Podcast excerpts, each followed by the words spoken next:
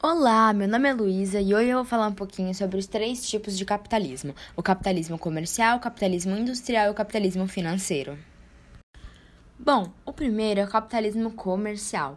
O capitalismo comercial ou capitalismo mercantil é considerado o pré-capitalismo, uma vez que representou a primeira fase do sistema econômico capitalista.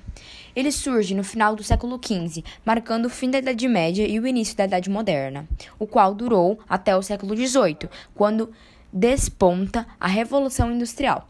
O capitalismo comercial foi empregado nas colônias americanas, África e Ásia, onde a metrópole buscava riquezas e produtos nas novas terras, intensificando cada vez mais as relações comerciais.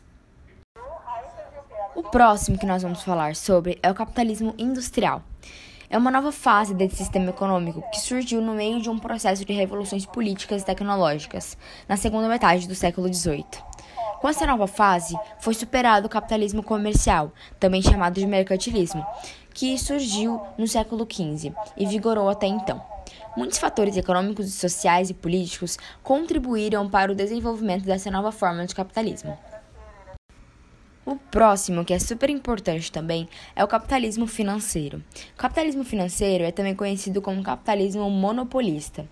É a fase do sistema capitalista caracterizada pelo crescimento da especulação financeira em torno de ações de empresas, juros, títulos de dívida e outras formas de crédito que se transformaram em mercadorias, sendo comercializadas como tais.